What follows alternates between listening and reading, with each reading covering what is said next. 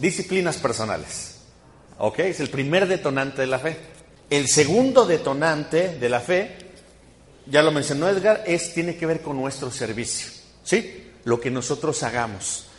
El tercer detonante que hoy les quiero comentar tiene que ver con la enseñanza bíblica práctica.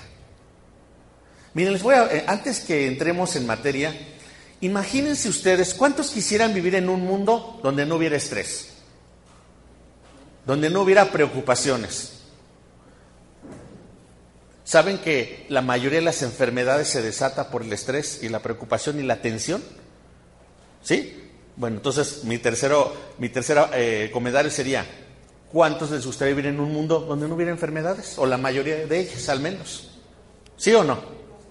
¿Cuántos les gustaría vivir en paz y felices todo el tiempo? No estar pensando en el qué comer, qué vivir, pagar la renta, si voy a trabajar, si voy a la escuela, si tengo esto. ¿Cuánto les gustaría, sinceramente? Estar, llevársela así. ¿Qué creen que sí podemos? Sí podemos porque lo contrario a lo que es el estrés, la depresión, la angustia, el enojo y la amargura, lo contrario, ¿qué creen que es? Creer paz. Y creer nos trae paz. ¿Sí o no? Si yo ya sé que alguien pagó el precio por todo lo que yo he hecho y lo único que tengo que hacer es tomar la última estafeta, eso me va a dar mucha paz. Porque lo que tengo que hacer solamente es creer, o sea, tener fe. ¿Sí? ¿Van conmigo? Ok, ahora, ¿cuál es este tercer detonante de la fe que les quiero compartir hoy? Enseñanza bíblica práctica.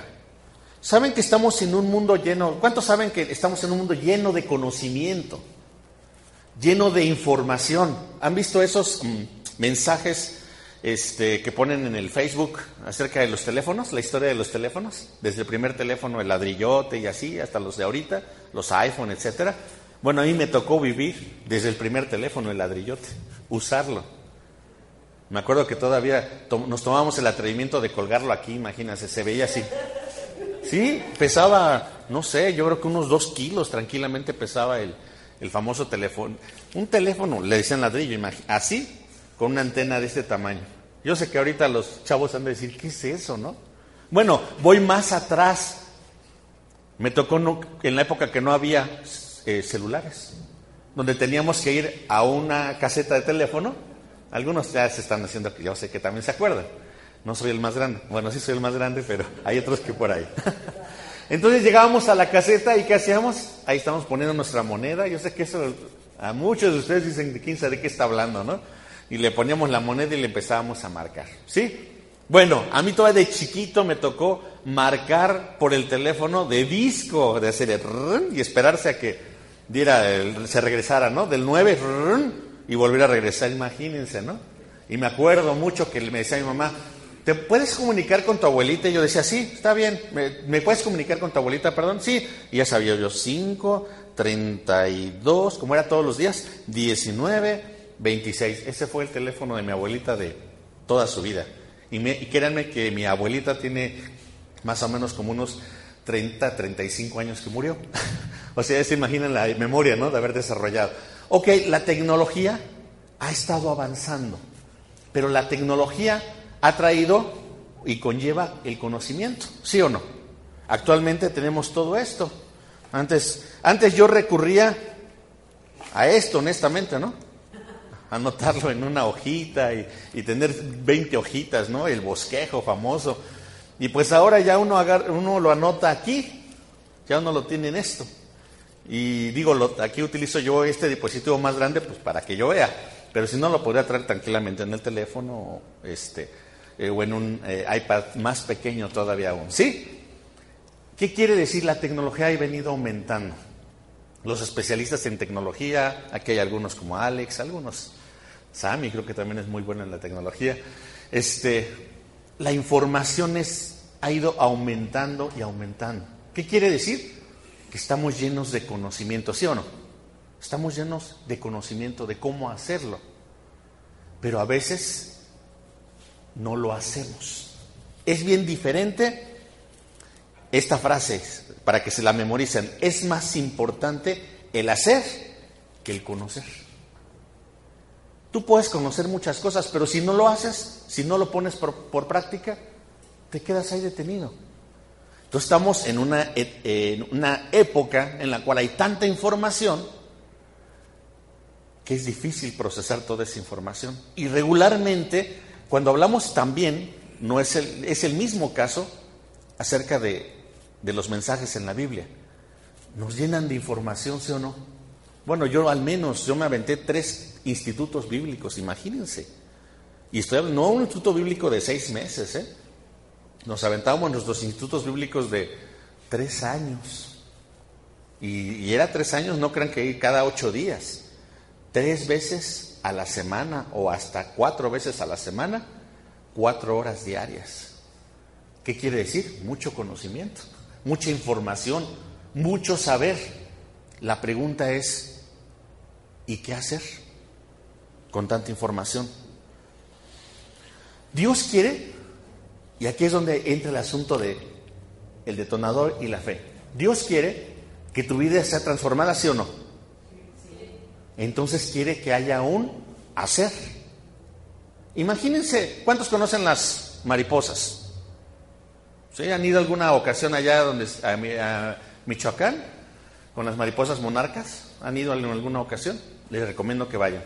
Pero bueno, a mí apenas en estos días veníamos eh, eh, sobre, sobre Junípero Serra y si saben que aquí hay una ruta, es una ruta de las mariposas monarca. Entonces veníamos y de repente empezaron a aparecer mariposas monarca. No son unas mariposas enormes, son unas mariposas más o menos así, este color naranjito con negro más o menos, ¿sí las han visto? Y, pero muchas volando, hermosas, hermosas. Pero nada más que no siempre han sido mariposas monarca. ¿Alguna vez fueron? Orugas. ¿Qué es una oruga? Un gusanito, un gusano, feito. No vuela, babosito. no lo digo, ¿verdad? Por nosotros, no, yo no lo digo. Este, que está quietecito, en una bolsita esperando a que lo estén alimentando. ¿Qué pasaría con esa oruga si todo el tiempo recibiera, recibiera, recibiera nada más y no hubiera un cambio? Se quedaría como una oruga, ¿no? Como un gusano. Pero esa oruga lo que hace es que con lo que está recibiendo se va transformando. Y de repente llega un momento en el cual se empieza a ver algo ya diferente en ese como saquito. Y uno dice, ¿qué está pasando? Y se empieza a romper el saquito. Y cuando se rompe el saquito, ¡pum! Ya no sale una oruga. De repente se empiezan a desplegar alas. Y unas alas hermosas. Y, y ya que desplegó las alas, entonces empieza a despegar sus antenitas, sus patitas, y ahora sí, a volar. Pero no siempre fue una mariposa monarca. Primero fue una oruga. ¿Qué tuvo que haber pasado? Un proceso, una transformación, como tú y como yo. No nos quedemos como, como orugas. Dios le interesa mucho que nuestras vidas sean transformadas. Por eso nos da información, el saber, para que nosotros hagamos. ¿Sí? Él nos dice por dónde, pero nosotros tenemos que hacerlo. Nosotros tenemos que dar el... ¿Se acuerdan otra vez el ejemplo?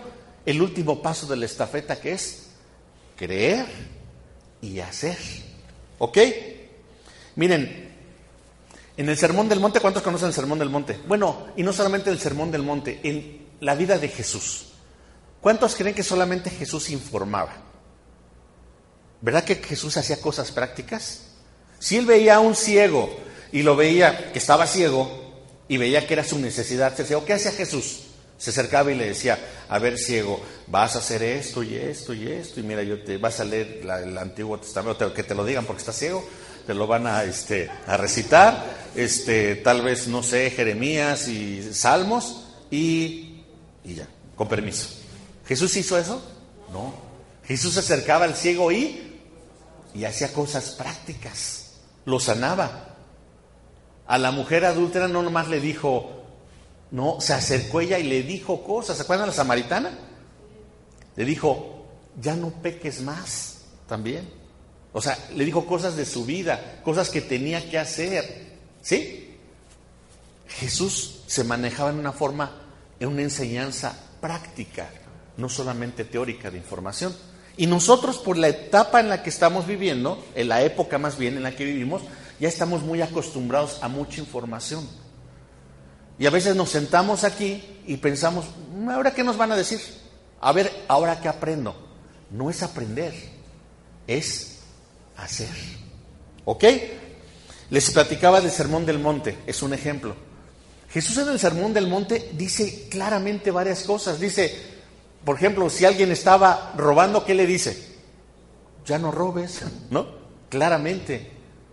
Va, diciendo cada, eh, eh, al que adultere le dice, es que, solamente, es que también adultera solamente con, con que mires, por ejemplo. Entonces, dice cosas prácticas de nuestra vida cotidiana, ¿sí? Eso se le llama transformación. Dios quiere que seamos transformados y no que no nos quedemos como oruguitas nada más. Necesitamos hacer y no solamente saber. Tal vez vas haciendo poco a poco, pero tienes que ir haciendo. Jesús tocaba áreas como las finanzas, ¿sí o no? ¿Sí tocaba las finanzas?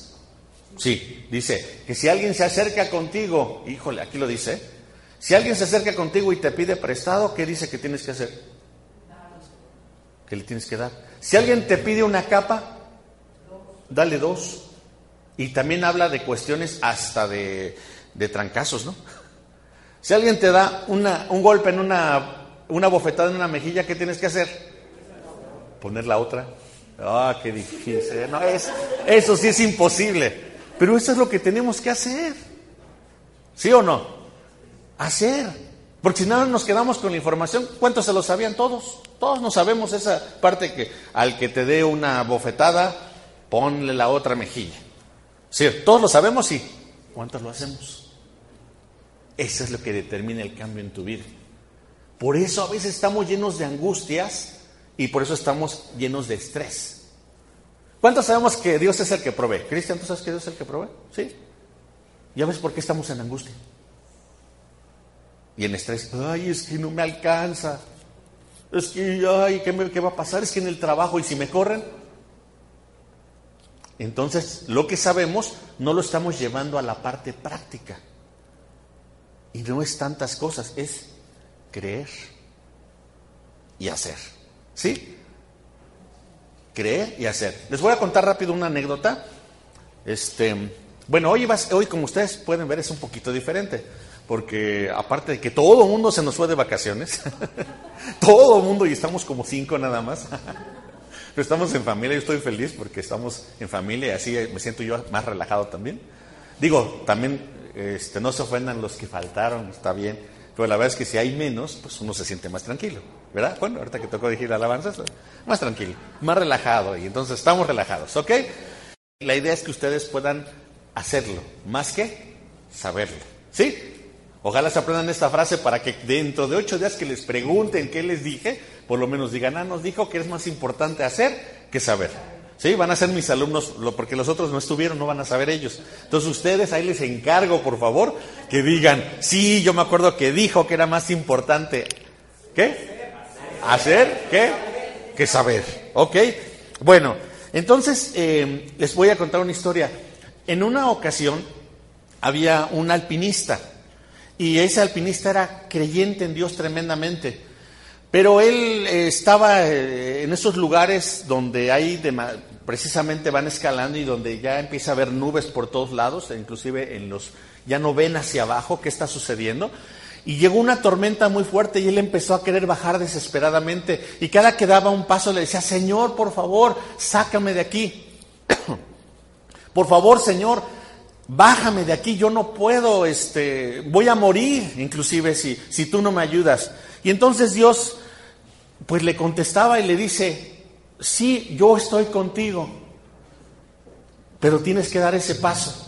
Y él se agarraba donde estaba agarrando de esas piedras, en, en, el, en una cúspide estaba él, y estaba agarrado de ahí y no se quería soltar. Decía, es que no, no me puedo soltar. Suéltate, le decía. suéltate, porque si te quedas ahí, te vas a quedar, evidentemente vas a congelar por las, por las inclemencias del tiempo. Pero este alpinista no quería bajar, o sea, no quería dar el paso, seguía aferrado a lo único que él veía, y lo que él veía era esas rocas y ahí estaba. Y volvía a pedirle a Dios, y Dios le contestaba, pero él no se atrevía a hacerlo, no se atrevía a creerle. Pero para creerle tenía que hacer algo, tenía que dar el paso, ¿sí o no? Entonces, finalmente la historia termina en que el alpinista muere congelado. Y de repente se empiezan a disipar, las nubes, toda esa tormenta que había, con una tormenta de nieve no se ve nada, las nubes y todo, y se empieza a disipar. Y grande la sorpresa de la gente que descubrió que él estaba aferrado a un peñasco, pero justo en la parte de abajo, a un paso, estaba una gran roca donde él podía haberse soltado, dar el paso y haberse salvado para ir hacia otros lugares. ¿Me explico? ¿Me entienden? Tiene que ver con creer, sí, pero también tiene que ver con hacer. Las dos cosas, creer y hacer. Si te dice Dios que confíes en Él y traes tus finanzas hechas un problema, y si te dice Dios, diezma, ¿qué vas a hacer tú? Aferrarte al peñasco. No, yo no, porque no me alcanza.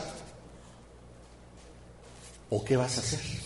A lo mejor vas a dar el paso y vas a decir, está bien Señor, aquí está, para que me alcance. Pero no solamente tienes que creer, tienes que dar el paso, ¿no? Voy a poner otro ejemplo. Y aquí me va a ayudar muy bien Edgar y Sami, que por cierto son gente que admiro mucho porque en estos días, hace 15 días o hace 8 días, Sami, estabas dormido y que no veías, pero estaba no dabas pero para más. Ok, Sammy, este, Edgar y Rosy. Juanito no, ¿verdad? No, ay, Juanito. Bueno. este, ellos estuvieron en un maratón, ¿sí? Bueno, un, una salida. Pero finalmente, ¿cuántos kilómetros corrieron? 30 y 30 caminando. O sea, en total, 60 kilómetros. ¿En qué tiempo? En la noche, ¿no? O sea, ¿se dan cuenta? Entonces, pero para esto no creo que ellos lo hayan hecho de un día para otro. O sea, yo creo que se han venido preparando. Al menos, bueno, no, aquí también me consta con Sami. ¿Sí? Ok. ¿Qué pasaría si ellos nos dijeran a nosotros, bueno, pues les vamos a dar a decir cómo ponerse en forma, una dieta de ejercicio y este, alimentos y todo. Y que nos pasara Rosy toda la información este, detallada, aquí la ponemos cuando nos sirve el propter, este, lo, lo ponemos, etcétera, y nos dice Sammy y nos dice Edgar, y bueno, tienen que empezar poco a poquito, un kilómetro, luego diez, y así, ¿no? Sería más o menos el esquema. Y que todos dijéramos, ah, qué padre, suena bien, ¿eh? Ya está la información. Mm, bien. Y ya viniera Sammy después de dos meses. ¿Qué pasó? Ya les pasamos toda la información y todo. ¿Qué pasó? Mm, sonó bastante bien. ¿Y qué hicieron? Nada. ¿Qué pasaría? Pues nada. ¿De qué sirve la información? ¿Sí o no? ¿De qué sirve? De nada.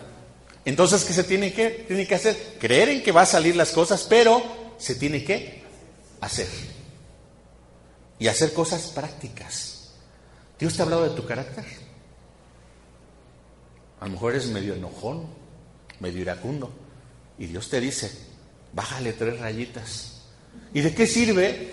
¿Y de qué sirve que tengamos la información si no lo hacemos? Si cuando llegue el momento de la prueba, no le bajamos tres rayitas, le subimos diez, ¿no? Ah, es que yo soy así. No. Te está diciendo que cambies el Señor de oruga a una mariposa pero nos queremos seguir quedando orugas.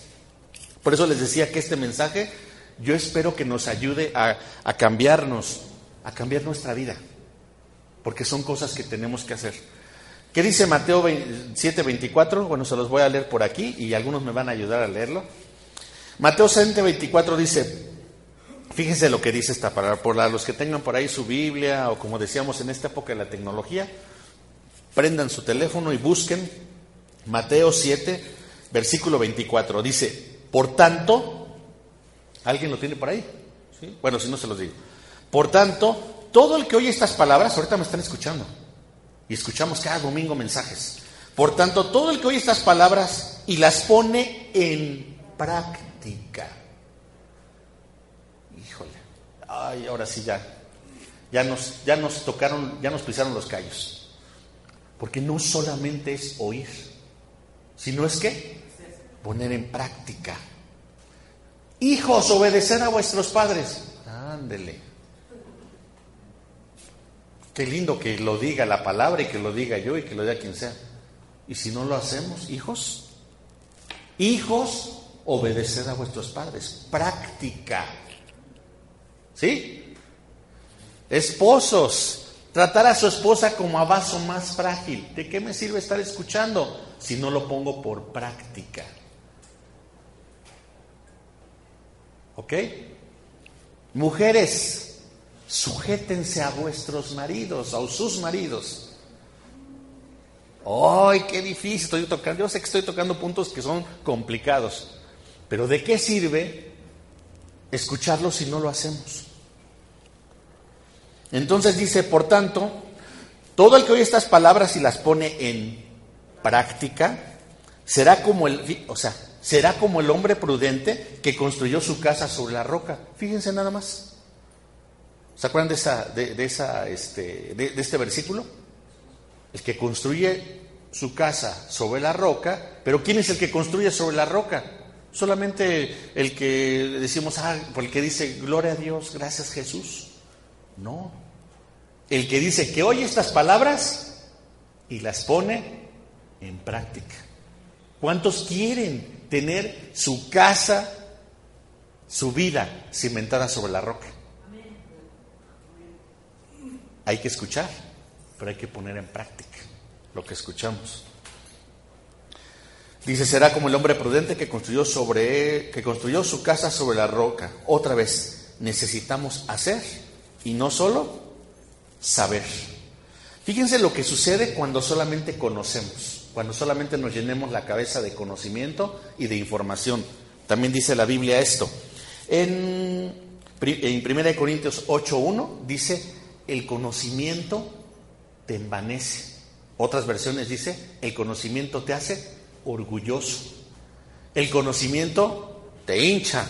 El conocimiento te hace que te crezcas, en otras palabras. Y el más el amor construye o edifica. ¿Y cuántos saben que en el amor hay acción? Lo dice Primera de Corintios, ¿no? ¿El amor qué? Es que sufrido, es benigno, o sea, pura acción del amor. Porque yo creo que llegar nada más y decir, ah, te amo, y no demostrarlo no significa el amor. El amor se demuestra, ¿sí o no? Se demuestra. Entonces, eh, dice aquí la palabra en 1 Corintios eh, 8.1, que si nosotros nada más escuchamos, lo único que va a producir nosotros es orgullo, envanecimiento, el pensar que sabemos demasiado, ¿no? ¿Y sucede, sí o no? Sí, Sucede porque nosotros tenemos información. Ah, sí, yo ya sé lo que dice Primera de Corintios 8.1 y sé lo que dice el Salmo 23 eh, y sé dónde se encuentra Juan 3.16 y cuando alguien me dice, yo le comento, ah, sí, qué bueno que sepas, pero ¿estás haciendo? Porque si no solamente, si no haces, el mero conocimiento solamente va a traer orgullo. Hay que poner las cosas por práctica, por obra. Dice Mateo 7, 25, más adelantito del que está el versículo que estábamos viendo, dice, cayeron las lluvias, crecieron los ríos y soplaron los vientos. ¿Se acuerdan que hablábamos del estrés? ¿Sí? ¿De los problemas? ¿Sí? ¿De la angustia? Ok, pues esto es, nos habla de eso, ¿no? Cayeron las lluvias, tal vez la preocupación, o las pruebas más bien, a lo mejor te quedaste sin empleo, crecieron los ríos, a lo mejor esa enfermedad duele un poco más, y soplaron los vientos. Híjole, si se escucha por ahí México, país con complicaciones económicas, quién sabe qué pasa en el 2018, y desde ahorita nuestro estómago ya está sufriendo. De muchos, porque, ay, ¿y si me quedo sin trabajo, ¿qué va a pasar? ¿Y si gana Andrés Manuel López Obrador? Y no sé, ya no estamos preocupando. ¿Sí o no? Dice, y azotaron aquella casa, o sea, tu casa, mi casa. Con todo, la casa no se derrumbó. Estamos hablando de, o sea, recuerden que estamos, no estoy sacando un texto fuera de contexto, estamos, seguimos hablando, ¿no? De lo que estamos diciendo, que el que oye mis palabras y las pone por práctica será semejante al hombre prudente. Y dice, y aunque vengan lluvias, crezcan los ríos y soplen los vientos y azoten aquella casa, la casa no se derrumbó porque estaba cimentada sobre la roca. ¿Cuántos han escuchado palabras como, este, yo quiero mencionar un poco, eh, mi mamá es una mujer de fe y ahorita me recuerdo un evento hace, recién que conocimos al Señor, eh, conocimos a Dios, eh, conozco yo primeramente al Señor en la casa, les comparto en mi casa, en mi casa conocen de Dios, empiezan a caminar y bueno, una de las cosas que, hacen es que, que, hace Dios eh, y que mi papá le cree a Dios, que lo que no pudo haber hecho Alcohólicos Anónimos o, otras instituciones, mi papá cree que Jesús le puede liberar del alcoholismo y lo libera de un día para otro. Pero creyó, pero también hizo. Porque si él agarra y dice, sí, yo te creo, y agarraba y ponía una botella y, y un vaso con alcohol, pues como no iba a funcionar, ¿no? Entonces él tuvo que hacer, ¿qué hizo? Sacó toda la bebida de la casa. Tuvo que hacer. Pero recuerdo otro evento. Meses después mi papá tiene un accidente en casa, tuvo un accidente con el eh, automóvil, le pasó literalmente encima, encima, tuvo estallamiento de vísceras, se le partió el páncreas a la mitad, lo perdió prácticamente y fuimos al hospital. Mi papá era diabético, entonces, imagínense las complicaciones los que pueden saber un poquito de medicina. Estallamiento de, o sea, derramamiento de sangre. O sea, perdió la mayor parte de su sangre adentro. Dos, diabético, con el azúcar hasta arriba. Esto era una infección, peritonitis segura. Y si no era de la peritonitis, era del, de que se desangró por dentro. O sea, cuando llegó el doctor con nosotros, el doctor que lo operó, el doctor que estaba ahí, dijo, no hay nada que hacer y la verdad es que nada más cuestión de esperar. Él estaba inconsciente. Entonces, teníamos una reunión de oración en la casa. Entonces recuerdo que eh, mi mamá me mandó y me dijo, pues ve a atender la reunión de oración y yo me quedé, o sea, no, eh, imagínense la escena, o sea, su papá está en el hospital, ¿sí? Con ese diagnóstico. Imagínense que a usted que tiene 18 años le dicen, pues vete a atender a la oración de la casa porque no sirve más orar en estos momentos. ¿Eso era fe? Sí. Bueno, llegamos a la, llegué a la casa y la verdad es que sí, yo también estaba en una situación, estaban azotándonos los vientos, estaban, eh, este, habían crecido los ríos y habían caído las lluvias todo en un ratito en nuestra casa. Y en ese momento yo me acuerdo que antes de que llegara la gente yo le dije a, a Dios, le dije, Dios, háblame. Si tú me dices que te lo vas a llevar, está bien, no hay problema. Pero si tú me dices que Él se va a quedar, yo te lo voy a creer.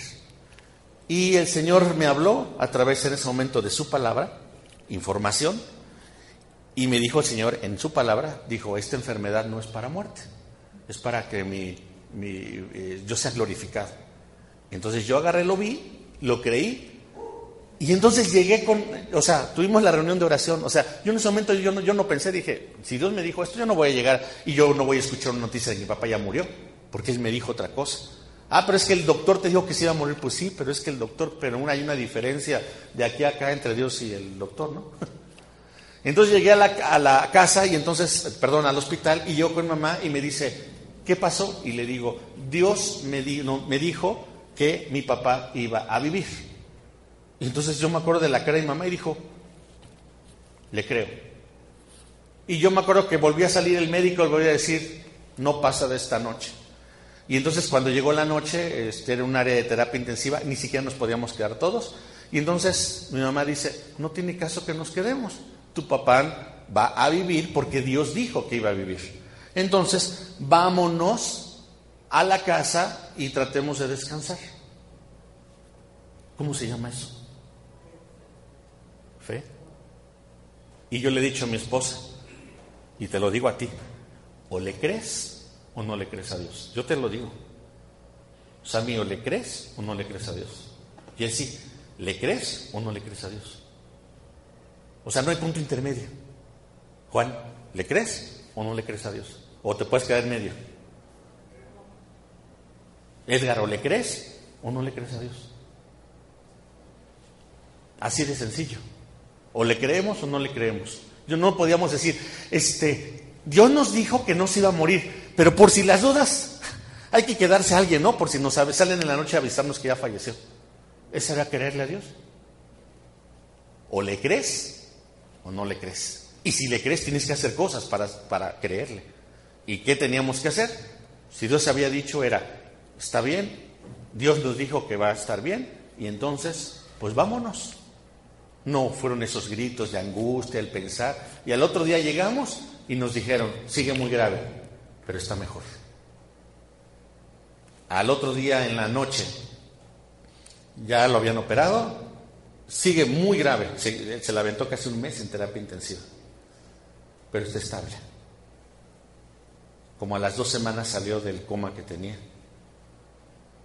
O sea, ¿sí me explico? O le creemos o no le creemos a Dios.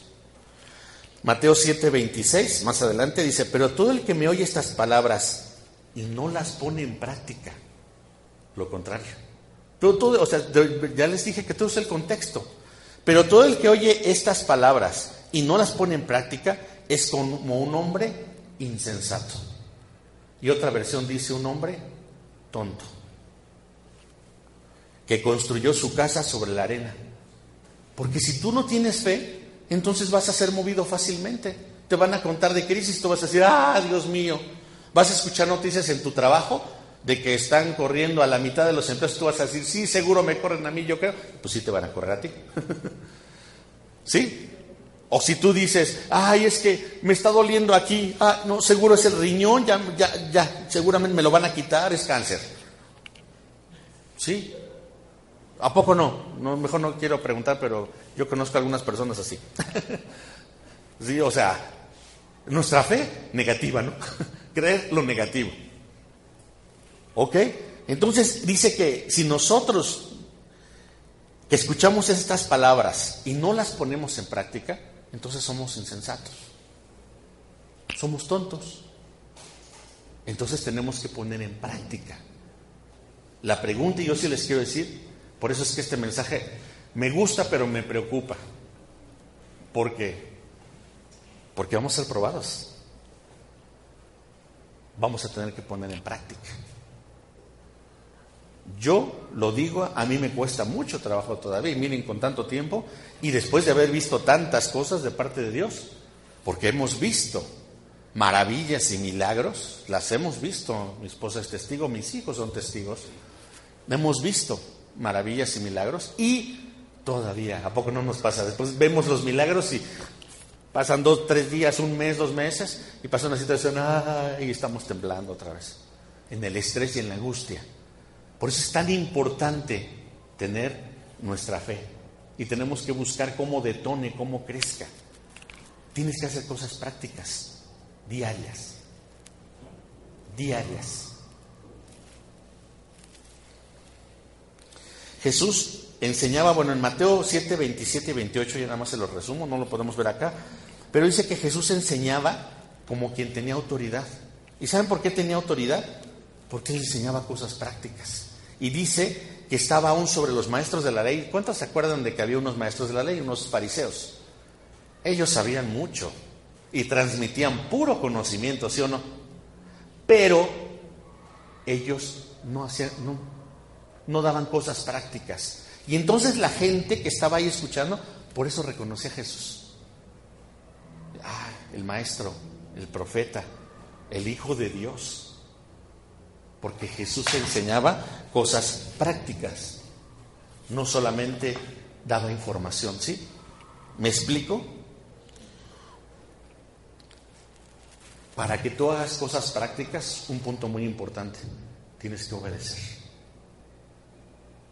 ¿Qué te está pidiendo Dios hoy o en estos días? Tú lo sabes. ¿Te está pidiendo cosas en el área moral, en el área financiera, en el área de tu cuerpo, en el área de salud, ¿qué te está pidiendo Dios? Sí lo sabes. No me digas que no. ¿Verdad que sí lo sabemos? ¿Qué te está pidiendo Dios en tu carácter? ¿Qué te está pidiendo Dios? Tienes que obedecer. Dar el paso. Creerle, sea, tener fe, pero tienes que buscar detonar. Dar los pasos. Si alguien se mete a una a una a un este, etapa de entrenamiento, otra vez repito, no se va a quedar solamente en qué tengo, qué ejercicios tengo que hacer. Hay que hacerlo, ¿no? Y a lo mejor no empiezo con 60 kilómetros como Sammy y como Edgar y Rossi, pero a lo mejor empiezo con uno, por poner un ejemplo. ¿Sí? ¿Tienes problemas con tu carácter? ¿Necesitas bajarle 10 rayitas? Bájale una, por lo menos. Bájale dos. Ok, la obediencia hace la diferencia. Si obedeces, haces, accionas. Si tú no obedeces, entonces limitas. La obediencia hace la diferencia. Miren, yo les quiero decir, ya por último, estábamos platicando en estos días, ustedes saben que en estos días se presta porque eh, la, etapa, eh, de, la historia lo que estamos conmemorando y lo que nos dice acerca de Jesús. Y bueno, platicábamos en una, en una, en la mesa. ¿Y por qué Jesús escogió a María? ¿Por qué la habrá escogido? ¿Era justa? ¿Por qué escogió a José? Para ser su padre terrenal. ¿Por qué? Perdón. Sí, pero vamos un poquito más atrás. Justos no eran, ¿se acuerdan que hace en unos mensajes anteriormente lo vimos? José, cuando le dijeron que su María estaba embarazada, él quiso correrse o no. Y él dijo, no, pues, hay que, vituperio te va a caer, o sea, no, yo no fui, espérame, ¿no? O sea, un hombre precisamente de justo, yo creo que era un hombre bueno, pero la principal característica de elección para ti y para mí no es por ser buenos, no es por ser justos. Eso, la obediencia viene después. ¿Saben por qué es? Por haber creído. ¿Tú le crees a Dios? Por eso Dios te elige, porque crees en Él. Dios sabía que María cuando descubriera que había concebido el Espíritu Santo, ella iba a creer. No fue por ser buena, sino porque ella iba a creer lo que estaba sucediendo. Dice Santiago 2.23 por último, dice, Abraham le creyó a Dios, o sea, tuvo fe, y eso le fue considerado, eso, o sea, primero la fe, y después le fue considerado por justicia. ¿Queremos ser justos? Sí. ¿Qué, lo va a hacer, ¿Qué va a hacer que seamos justos? Nuestra fe. Pero la fe, otra vez, no solamente es creer, es creer y hacer. Es la forma como le creemos a Dios. Abraham no solamente cuando Dios le llega con Abraham y le dice, Abraham, necesito que salgas de esa tierra para que camines hacia otra tierra. ¿Sí? Y Abraham no dijo, Ah, ok. Mm, está padre, ya, ya conocí la información. Gracias, Señor. Ahí se quedó Abraham. Abraham decidió y dio el paso de salir. Él no sabía dónde iba, pero él decidió salir. ¿Sí? Dio el paso. No sabía, pero él decidió salir. Y así lo podemos ver con cada uno de, de esos hombres de fe. Moisés, David, ya les mencioné a María, son personas que decidieron dar el paso, que creyeron, pero se decidieron dar el paso. Tuvieron una enseñanza práctica en sus vidas. Hacer es igual a un compromiso y a una perseverancia. ¿Quieres realmente hacer? Debes de comprometerte y debes de perseverar. No se te olvide estos dos ingredientes tampoco. ¿Quieres hacer? responder por fe a Dios, debes de hacer un compromiso y debes de perseverar. Y mira, es día a día, día. Estas batallas se pelean día a día a día. No estés pensando a lo mejor dentro de 10 años. Si es un problema en tu carácter, no digas, ah, bueno, este, unos 10 años voy a... No, velo hoy, que cada día traiga su propio afán. Ay, es que me cuesta trabajo las malas palabras. Bueno, ve por un día, ve por el día de mañana. Señor, mañana no quiero decir una sola palabra. Ve, hazlo por día. Diste el primer paso, tu primer kilómetro. Y el segundo día, el siguiente, otros dos kilómetros. Y así, por ejemplo. Pero necesitas hacer un compromiso y tener una perseverancia, una constancia. ¿Cómo aprendes a tocar música, Alex, Juan? Acá también, Cristian. ¿De repente aprendiste a tocar la guitarra? Te llevó dos horas. ¿Un día? ¿Cuánto? Años. ¿Cuánto tiempo ensayabas?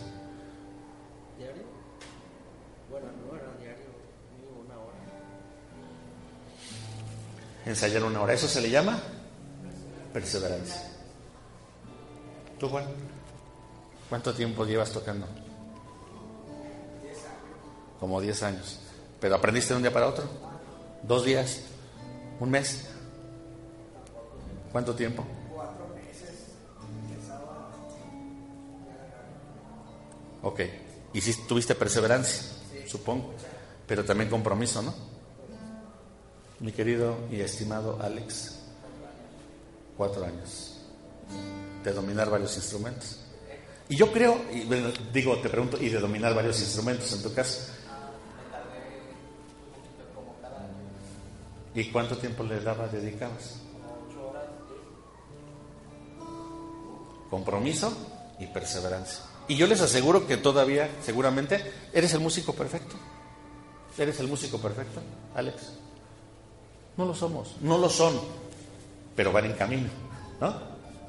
Sigo ensayando, sigo perseverando, sigo perseverando, ¿sí?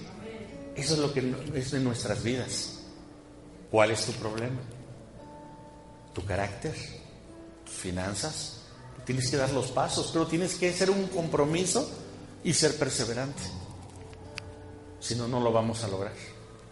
Les estoy dando cosas prácticas para que ustedes las apliquen, pero también para que se las enseñen a otros. Padres, a tus hijos.